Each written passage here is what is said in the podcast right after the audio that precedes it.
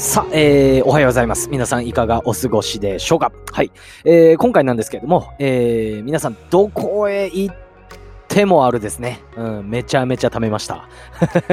はい。どこ行ってもある上下関係。はい。今回は、えー、後輩に着目した、注目したですね、えー、視点の投稿となりますが、まあ今現在ですね、えー、先輩でもある、えー、あなたもですね、聞いて、これを聞いていただいて、わかるわかるみたいなね、感じでもう言っちゃってくださいといった感じのね、投稿になっております。はい。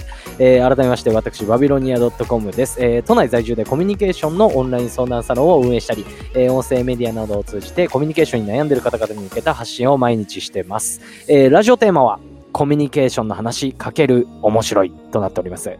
えー、またですね、えー、現在オンライン相談が、えー、無料キャンペーン中でございまして、え営業マンや仕事場、え日常のコミュニケーションについて質問やお悩みなどある方、私のツイッター、インスタグラムからですね、どちらかで、え DM にてご連絡いただければと思います。毎日3名限定となっておりますと。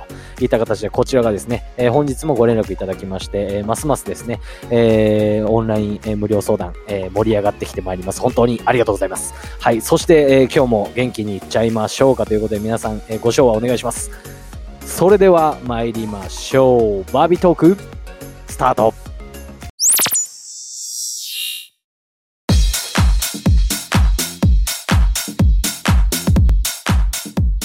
ということでですね、えー、結構気をつけたいポイントではあります。いろいろ上司だったりとかね、こう先輩みたいな感じで、えー、お話はさせてきていただいてたんですが、今回はですね、えー、後輩、要は部下っていうあたりですかね、そういった方々の、えー、に、え注目したですね、えお話なんかでございます。はい。タイトル通り、先輩に嫌われてしまう後輩の特徴ということですね。この特徴3つ、えー、お話しさせていただこうと思うんですが、皆さんどうですかね？うん。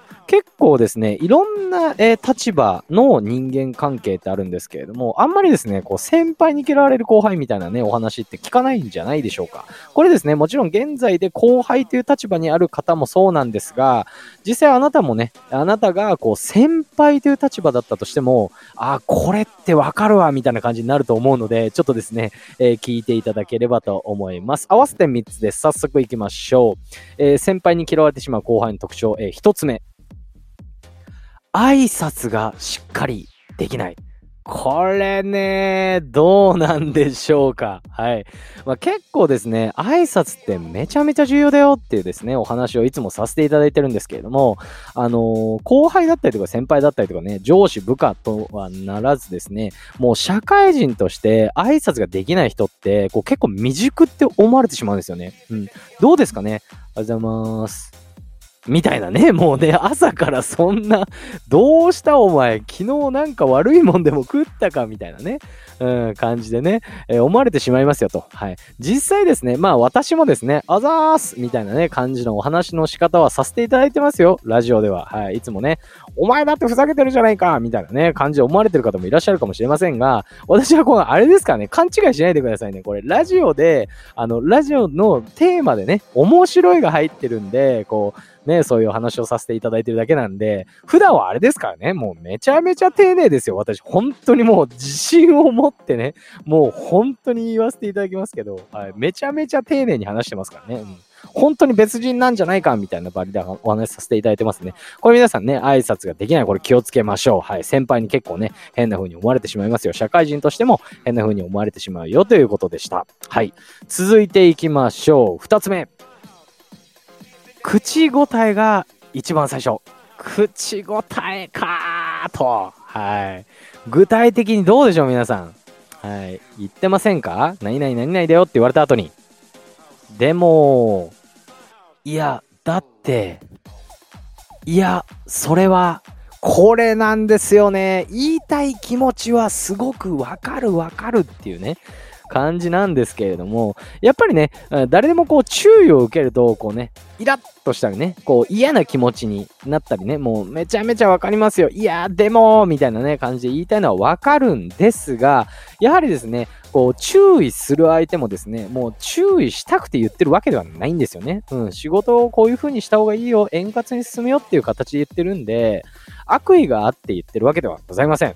はい。それなんで、まずは相手の気持ちを相手の言葉を受け止めましょう。はい、受け止めないとどうなるか。これはですね、もう言ってくれなくなります。これね、もう社会人として終わりです、本当にね。つつかれなくなったら終わりですよという形ですね。口答えが多いとそういう風になってしまいますよ。自分にもデメリットがありますよという形で2つ目持ってこさせていただきました。はい。続いていきましょう。3つ目です。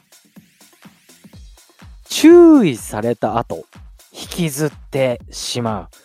これもね、わかるんですよ。やっぱりですね、私自身なんか言われたりしたら、ムってしたり、なんかこうね、言い返したい気持ち、プラスね、なんかこう、うわー、怒られちまった。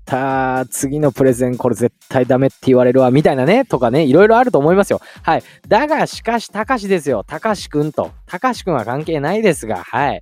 もうね、そういう風にこうね、例えば、こう、まあ、泣いてしまったりっていうのはちょっとあれですけど、不機嫌でいたりだったりとか、こうね、えー、何かこう不機嫌な態度でいたりってね、言うとどうなるかっていうとね、どうなってしまうかというとですね、先輩が仕事を、えー、お願いしづらくなってしまいますよと。